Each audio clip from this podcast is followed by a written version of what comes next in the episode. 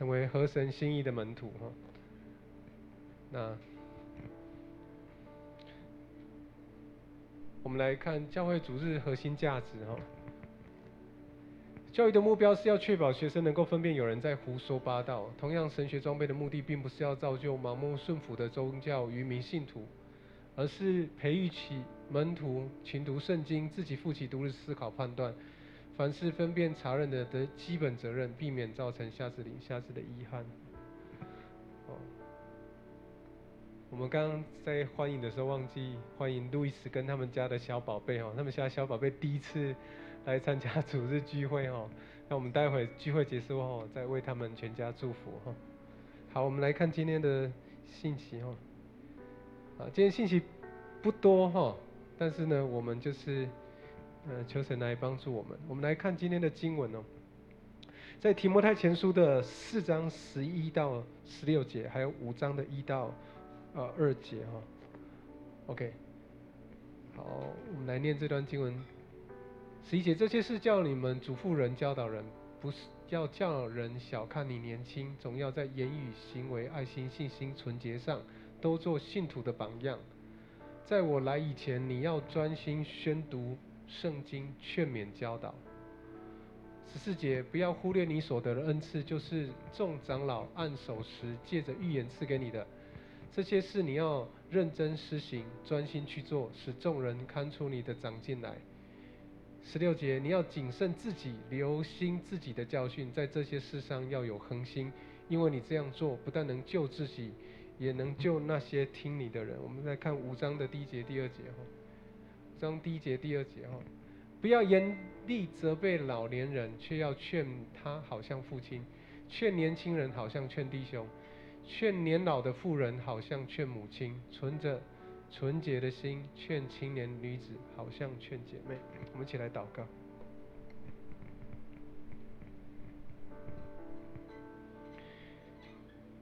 祝我们奉你的名，奉你的名来祝福所有的弟兄姐妹。当我们要一起聆听你话语的时候，我奉那圣耶稣基督的名，命令那些搅扰的、那些使我们无法专注的、使我们担心挂虑的这些事物，都要去到耶稣的脚前。主帮助我们再次专心在你的话语当中。当我们定睛在你身上的时候，我们的灵里面开通，我们的耳朵开通，我们的心眼也打开。主帮助我们看见你属灵的奥妙，看见你正在我们生命中做的形式。愿你亲自在我们今天早晨的主日的聚会当中，向我们每一个人说话，使我们的灵里面再一次被调望起来。奉主耶稣基督名祷告，阿门。好那么今天今天的信息呢？呃，让我们回到第四章的第十一到第十二节。如果你手边有圣经的话，我们把它翻开来。哦，呃，保罗对提摩太讲说：这些事你要嘱咐人、教导人，不要叫人小看你年轻。我相信这段经文是特别在这两节有一定的的影响力跟张力。哈，你要知道，一方面，提摩太是被指派成为领导者，是他，呃，他。他是使徒保罗在哥林多所委托的啊委托人或代表，哦，所以他的工作就是按着保罗所托付的去做。那另外一个方面呢，事实上提摩太也是接续使徒保罗的教导跟工作，那这是提摩太的挑战。那另外一方面呢，我想提摩太算年轻人哦，只要不超过五十岁了哈，应该算年轻人哈。那希腊文字里面讲到“年轻”这个字是指不超过四十岁了。我们环环顾彼此哦，还有不超过四十岁的应该不多哈。感谢主。哦，我们也特别恭喜哈斯凯维亚他们昨天已经完成第一那个一对一门徒训练了哈。那那他们完成了门徒训练之后，接续今天就要上门徒进阶课程。哇，感谢主哈。所以神一步一步的带领哈。所以我们求神来帮助我们中间的所有弟兄姐妹哈，你知道我们在这些受装备的过程中间，就好像保罗在带着提摩太一样。那提摩太他们，提摩太在他的侍奉当中是边学边做，边做边学。哦，很多时候是保罗不在身边，但是他需要去凭着信心做。那保罗保罗离开之后，提摩太会面对什么样的挑战呢？提摩太面对的挑战是。有可能因为他年轻，所以人拒绝他的权柄；也许是因为他的资历尚浅，没有什么说服力。但是呢，保罗对提摩太提到一件事情，他问的是：当人拒绝你牧养、跟你带领的时候，你会不会感到愤愤不平？你应该怎么样来回应？不是以怒气来回应，也不需要压抑自己哦。在这段经文里面，其实圣经学者提出保罗的另外一种思维哦，另外一个侍奉的高度跟眼光。他说呢，不要因为因不要让人们因着轻看你，勿要帮让他们能够看重你，因为你在言语、行为、爱心、信心跟诚心上面。都是他们的榜样，所以我们要从几个部分一起来分享哦，一起来彼此鼓励。第一个，自我领导与管理开始。保罗给了提摩太六个建议哦，第一个是自我领导与管理。你看十二节，十二节指出要做信徒的榜样。亲爱的弟兄姐妹，做信徒的榜样不是只有我们，我要讲，在我们教会里面不是只有教会的领袖要做信徒榜样，而是每个弟兄姐妹，只要你是基督的门徒。你都要做信徒的榜样，你要彼此，我们要彼此来鼓励，彼此来扶持哦。所以，师姐这里所讲到的是，假使提摩太愿意想要人接受他的领导，他就要有好的自我管理。如果会众对提摩太所呃活出的生活感到敬佩，就不会小看他。当然，不会，当然我我不是指行为主义或行为表现导向哦，我讲的事情是。保保罗在这里提醒提摩太，其实是回到耶稣的身上。耶稣树立的榜样是一个新的领导的模式，哈，是这个世界所没有的，就是自我领导、以身作则，而非独裁专制。所以，当人们挑战、威胁或拒绝我们的权柄的时候，我们我们可能天然的会想要更多的去说服对方，或更多的坚持自己。但是，我们要面对这个试探，我们要说不。不管你在职场里面，在家庭中，在生活上，你要为面对这个试探，你要说不。你要知道，保罗在这里提到的榜样是全面性的，是多样性的。他说提到的是言语、行为、爱心、信心跟纯洁上。但是我要再说，最难的是后面这两个。他提到的信心跟纯洁上面，其实是两个重点，也就是我们怎么样信靠神，还有我们的自制。我们知道好榜样带来祝福，但是坏榜样会带来灾难。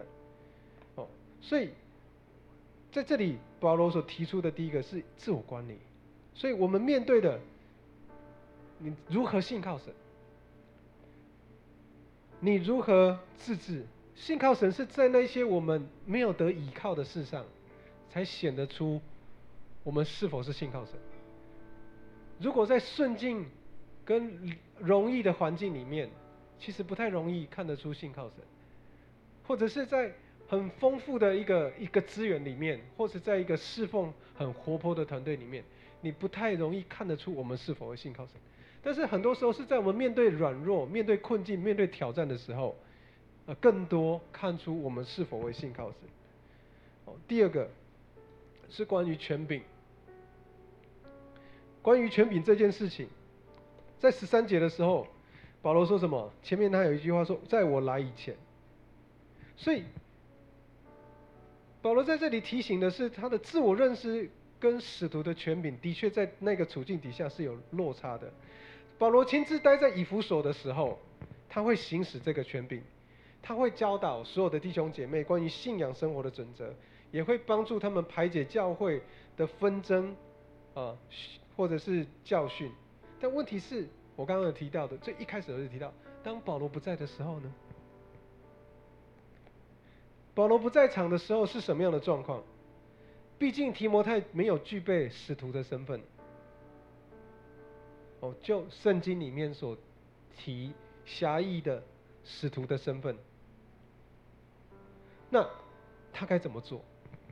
很多时候我们会认为我们不是牧师，我也不是教会的小组长或领袖。为什么要去回应这些事情？我为什么要对这些事情有所反应？人需要人需要复信福音的时候，我都总是把他带到牧师的面前啊，牧师他需要福音，你跟他传个福音吧。但问问题是我们能不能跟人分享福音？很显然，其实神已经把某一些传福音跟领人归主的权柄放在我们身上，这并不与所谓的使徒权柄冲突，这是关乎我们的自我认知。如同提摩太，当他保罗不在他身边的时候，他需要负起牧养跟带领教会的责任。我们也有责任要牧养或带起我们的家庭，还有我们的职场。我们有责任有份于神所托付我们的这些职职场上来荣耀他的名。所以保罗说什么？在我来以前，你要专心宣读圣经。那有些圣经版本讲到宣读圣经这件事情呢？但是这个“读”这个字在希腊文里面，它是比较多是被讲在是中公开的场合底下宣读，所以不论是宣读或是在台上朗读，我问的问题是：提摩太到底要做什么？他在台上要讲什么？我们从历史的背景来看，他一定是谈当时有的书卷，旧约的书卷，哦。那旧约的书卷，包括以斯拉，你还记得吗？以斯拉在宣读律法的时候，或在尼西米记的八章八节的时候，还有耶稣在拿撒勒会堂所宣读以赛亚书的时候，都是用同一个希腊文的字。所以你要知道，这个是指的在崇拜的这种特定的场合所用的宣读律法和先知书。但是保罗在这里讲的不，当然不只是旧约，还有其他使徒所写的书信。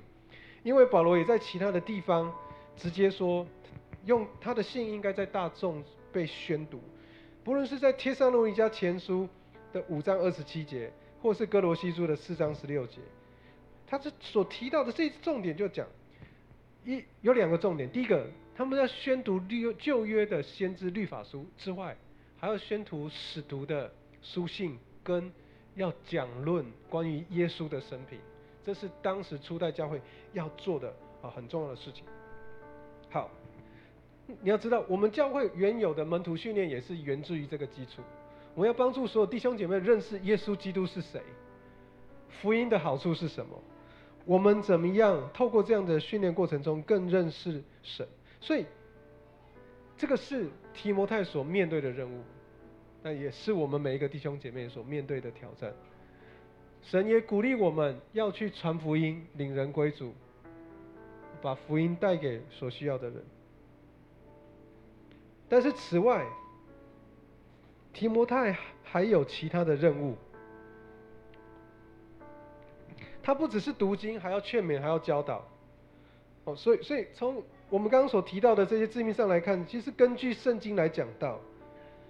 然而除了此以外，他还要去服侍身边所有需要的人，特别是当保罗不在他身边的时候。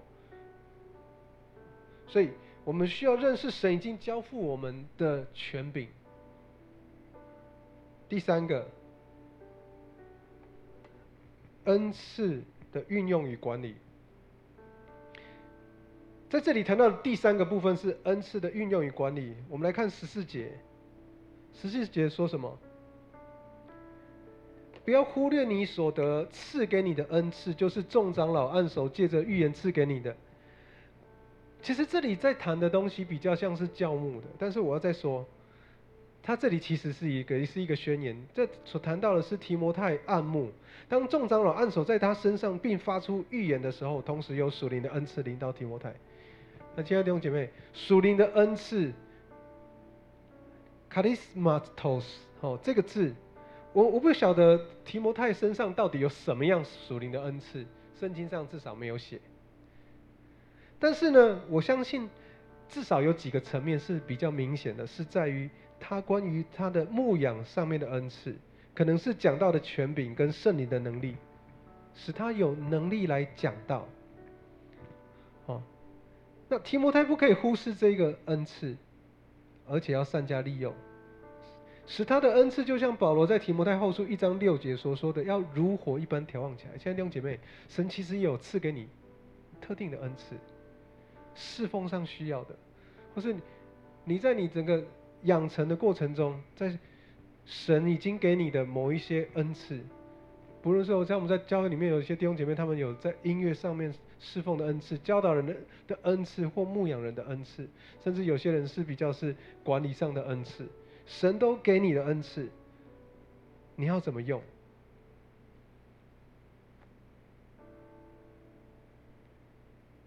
你要善加来使用，然后神会如何眺望你？所以你要记住，你是与神同工的，亲爱的弟兄姐妹。即便教会没有很多的侍奉，但是你在职场、你在生活上就是与神同工的。我鼓励你起来侍奉，按着神所赐给你的恩赐，然后如同提摩太这里的经文里面，提摩太是被呼召，然后他回应的。他运用自己的恩赐来服侍神的教会。你要知道，一切的属灵恩赐都是神所赐下的，为了服侍人，为了服侍神，为了服侍教会。所以神乐意把恩赐赐给我们。当你乐意回应主、做主公的时候，神会多多加添你恩赐，还要调望你的心。OK。第四个部分，今天的信息不多哈。第四个部分，健康的成长。保罗给提摩太的第四个建议是健康的成长。我们来看十五节哈。十五节这里说，这些事你要谨慎的行实行，去专心去做，使众人看出你的长进来。从我们刚刚所读的经文里面，我们看到。保罗已经谈过要给提摩太的提醒，不管是榜样、权柄、蒙召、恩赐。那现在呢？他说什么？你要行这些事。刚刚提到的，你要回应呼召，你要成为榜样，哦，你要善用权柄，哦，你要善用你的恩赐。当你这样做的这些事，全心全意去做的时候，人会看出你的成长。对提摩太来讲，不只是要尽忠职守。亲爱的弟兄姐妹，当你成为神的门徒的时候，你不只是要尽忠职守，你还要在基督里健康的成长。不是只是为了服侍而服侍，为了做而做。亲爱的弟兄姐妹，不是这个。我鼓励你在基督里健康的成长，是你在面对你的环境、面对你的处境、面对你的难处、面对你的挫折，好像没有过去那么多侍奉时的那种热情的时候。你是怎么样来回应？你要，你得要在灵性、情感、思维这个三个层面显出属灵的成熟，在所有侍奉事上都要有所长进。我想这个对我们每一个成为基督的门徒非都非常重要。有时候我们可能是在职场上，我们是处于高位，有可能你在你的。啊，你所处的这些群体当中，你占有要角，但某些时候你好像需要活出完美无瑕，没有办，没有人可以指责，或是表现非常好，但事实上不然。我们仍然会有我们的软弱，你仍然会有你需要学习跟操练的地方。还记得菲利比啊，保罗在菲利比书三章十二节讲的吗？他提醒什么？这不是说。我们已经，我已经得着，而且完全得着了。我乃是要怎么样？忘记背后，努力面前，向着标杆的市场。所以这里的重点是，你要健康的成成长，你需要依靠神的话语，不是依靠自己。我们很容易因为信主多年以后，渐渐的失去热情，渐渐的熟悉于某一些教会的生活形态。可是神。往往会在我们非常熟悉的时候，再次邀请我们离开我们的舒适地。所以我鼓励你，在这些处境底下，你要学习。就算在这个时刻，后疫情的时刻里面，你要在你的灵性、情感、思维上面，在你生活的各样事上，要连接在一起，而不是照你自己想做的。还有你习惯做的事，而是做去做去祷告去寻求神去做神所喜悦的事。有时候可能神会挑战我们一些难处啊，有时候神可能会要我们做一些违反我们原来思维的事情。我上礼拜有机会跟呃我我们亲爱的一个姐妹哈，在在慧雀姐的呃那个理发店哦那个美发店里面见面哦。那我们十多年前，我跟凯伊也有跟呃他一起服侍过智慧姐哦智慧姐。那他们现在住在苗栗，然后他就跟我聊到一件事啊，他今天应该也在线上。他说呢，我们在关心一些孩子，一些啊家庭不健全的孩子哦，那可是好像他们不太容易融融入教会，呃，跟我讲说有没有可能有这样的机会，我们也可以去关心他们。我说好啊。我就跟他讲好啊，而且，啊，我也我也跟我太太提议说，哎，我们不只是去，我们还带着我们的孩子一起去关心他们，去跟他们在一起。那我要再说，有时候神，我原来的计划是我们应该是在自己的教会要建立青少年，也许明年要开始有青少年的牧养的工作。但是神在这个时刻却有新的邀请，是哎，你们去到那些需要的人中间吧。哦啊，前一些日子，你你在你这健康的成长过程中，有时候它是跟生活很紧密的的连接的。前些日子，呃呃，特瑞莎跟牧人传道，特瑞莎传道跟牧人传道，他们啊，因为他女儿生病之后，他们开始教会的祷告工作施工哈。他们每个礼拜六都会在教会祷告，然后他的大女儿就跟他爸爸讲说：“爸爸，我他也是有学学钢琴，但是他没有在教会服侍过。”他就跟他爸爸说：“爸爸，我想要在教会弹钢琴。”然后教会没有钢琴，然后他也有跟我聊到这件事情。那我就跟他讲说：“好，那不然你们目前没有找到合适的琴，不然我原来在家里面录音的那台琴就先借给你们，直到你们有了琴之后再还给我吧。”可是你知道这个借的动作不到三个礼拜，你知道神做了什么事？神就扩张了我们。包括扩张了，我也扩扩张了他们。我我里面的感动是，那我就分享，因为他们现在有需要嘛。那我我我还有那个上次那个那个谁啊，那个王那个大姐啊，她大姐送我们的琴哦，还有一台在我家。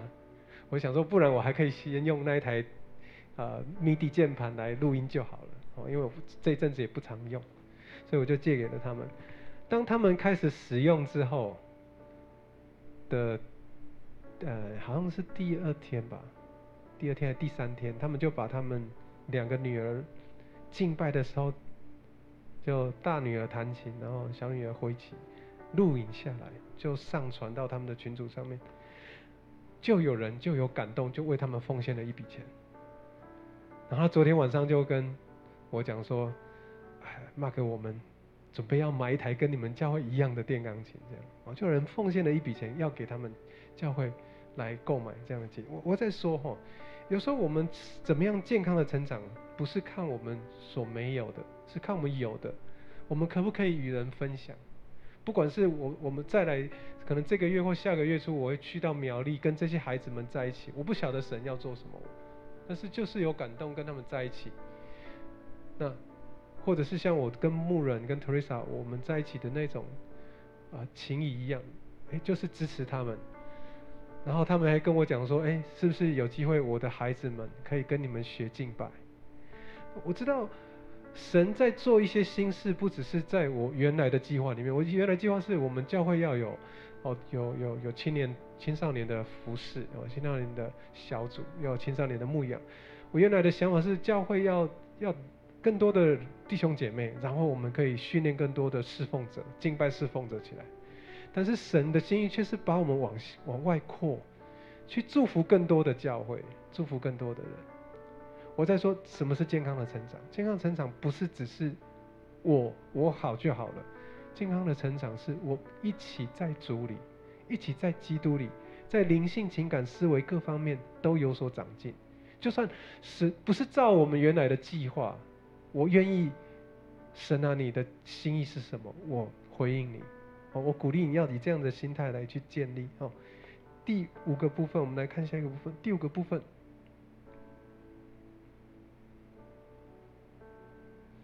言行要一致。当我们谈到十六节的时候，保罗对提摩太的提醒，也是对你对我的提醒。我在解这个信息的过程中，我自己也在这样子的学习中哦。十六节，保罗对提摩太说什么？你要谨慎自己，留心自己的教训，在这些事情上要有恒心，因为你这样做，不但能救自己，也能救那些听你的人。你要注意到这个部分，保罗跟提摩太他有一定程度的连结，那个生命的连结，彼此的扶持，还有他把自己的教导传递给提摩太，所以这样子的结合非常重要的。这也提醒我们一件事情，你你知道，保罗提醒提摩太不能够因为教导别人而忽略自己，不能因为我们服侍别人而忘记自己的需要。也不能因为关心自己而忽略他人，这是一体两面的。保罗鼓励提摩太要行出他所传的，要把他的教导应用在自己跟别人的身上。平衡的基督徒生活的模式是建立在这两者之间的坚持，不管是对着别人，对着自己，我们都一样在神的面前一样重要。所以这个是重要的，而当我们这样做的时候，我们不仅能够救自己，也能够救别人。所以保罗在这里不是在讲一种自我救赎的一个论点，而是给予忠告。因为我们知道，没有行为的信是死的。如果我们自己不传、不行出所传的，我们对别人的教导就没有益处。OK，最后一个部分。我今天信息很短哦。建立健康的关系，在从提摩太前书的五章一到二节，我们可以看到一件事情。很显然，提摩太所呃带领的牧养的教会，它的组成当当中很多元，不管在性别上，男女都有哈，或者是年龄上，年长的、年轻都有，所以。提摩太要依照人的年龄跟性别，适切的来服侍他们。我们先来看看这个经文里面提的几件事情哦，在人际关系的部分，他提到了年长者，提摩太可能需要劝诫比他年长的许多的人。如果是这样的话，他就要以劝勉而非责骂的方式，不要严厉的责备老年人，要劝他好像父亲。所以我们要。尊敬教会中的长者，因为他们年长，也要爱他们，好就好像我们的父母亲一般。换句话来说，提摩太面对年长的男性，好像对待父亲；年长的女性，好像对待母亲。哦，那这是重要的哦，这样的学习。那对年轻人呢？他对年轻人的部分也是提醒哦。你你知道我过去哈，我在服侍的时候，啊，很多孩子。呃，跟我一起学音乐的学生会叫我老师，哦，就马克老师，哦。那我牧养的青少年，有些人会叫我潘哥或恩祥哥，哦。那现在的孩子呢，会叫我牧师或叫阿贝。那随着我相信，随着年纪渐长，我们应该意识到，基督徒的群体里面会有世代的差异，我们需要预备。服侍不同的世代的人，哦，不管是年轻或年长的，哦，那过去在我牧养年轻人的时候，有些有时候有一些年轻人跟我对话，哦，即便我不晓得他是谁，他们会直接呼呼呼喊我，哎，Mark，哎，Mark，哎，Mark，他们不会介意我比他们年纪大，因为他们觉得我们是朋友嘛，很接近。但我知道这个是跟我们的文化处境有关系啊。但我在牧者的群体当中也。也有遇到，不管在公开场合或私底下，就直接呼喊我名字这样子的青年牧者哈。那那我必须讲，有时候这个东西就不太适当了。那那这个东西是一体两面的，有有些时候呢，我随着年纪渐长，我们还会希望人家直呼他的名字吗？比如说永远的歌字辈，哦，什么歌什么歌什么歌。就好像那不老的妇女一样，我们称她做美魔女一样。这个是世界的价值观跟看法。你知道，我们对于人的对待，看这个人，他就是主所爱的弟兄，主所爱的姐妹。我们永远都要去尊重彼此，在神面前呃，这重要的部分。那我们稍微再聊一聊平辈的部分。他这里讲到爱对待年轻的男性，好像对待弟兄，就是爱他们，不要高用高高在上的语气对他们说话；对待女性，好像姐妹一样，以全然纯洁的爱爱他们。交谈时要预先意识到防范不正当的关系发生。我在讲教会是一个家。我们在这个家里面，我们对待彼此，要按着神的心意来对待与连结，不要错待，或者是用不合适的方式去对待。每个人在神的面前都有价值的，我们连这样子的人际关系，有一天都要交账，不要糊弄别人。啊当然，我们我曾经有经历过啊这一种的经验哦，也被牧者。啊，用不合适的方式糊弄过，但我在说，我们不要成为这样子的人，也不要成为这样的侍奉者。好，结论没有放在上面。我们我回顾一下我们刚刚所提到的六个部分。第一个，自我领导，你要成为典范，不是只是在信徒中间，在非信徒中间，你在你的职场里面要成为典范。关于权柄。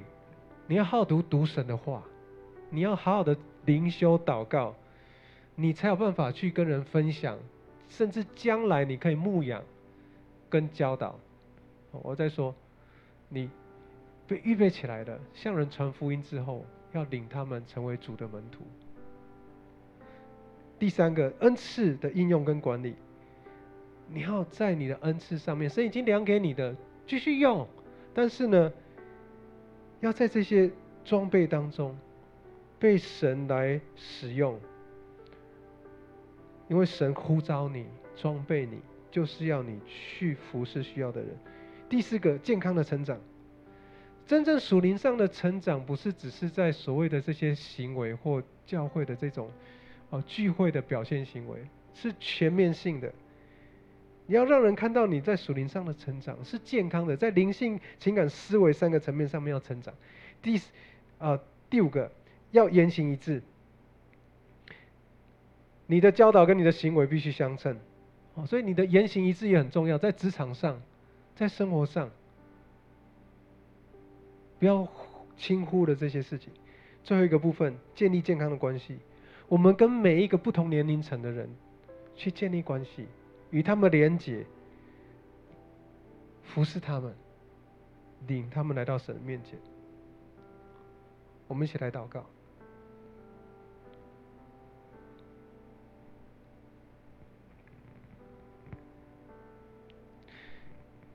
主啊，我们知道面对这个后疫情的时代，我们都在不同的层面底下面对压力跟冲突，甚至很多时候。我们也知道我们在面对一些属灵的征战，我们知道仇敌甚至透过这些过程中试图来攻击我们，还有去攻击那些我们传福音的对象。主，求你帮助我们，让我们学会成为你合你心意的仆人，合你心意的门徒，帮助我们学会聆听你的教导，顺从你的诫命，跟随你的脚步行。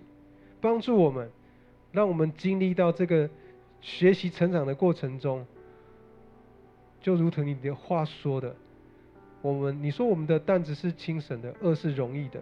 主帮助我们领受，当我们聆听跟随你的时候，我们要经历这样子属灵的属天的清晨，让我们能够满有喜乐的，按着你所托付，成为你的门徒。谢谢主，垂听我们同心合一的祷告。这样祷告，奉靠水稣，就是圣命祈求。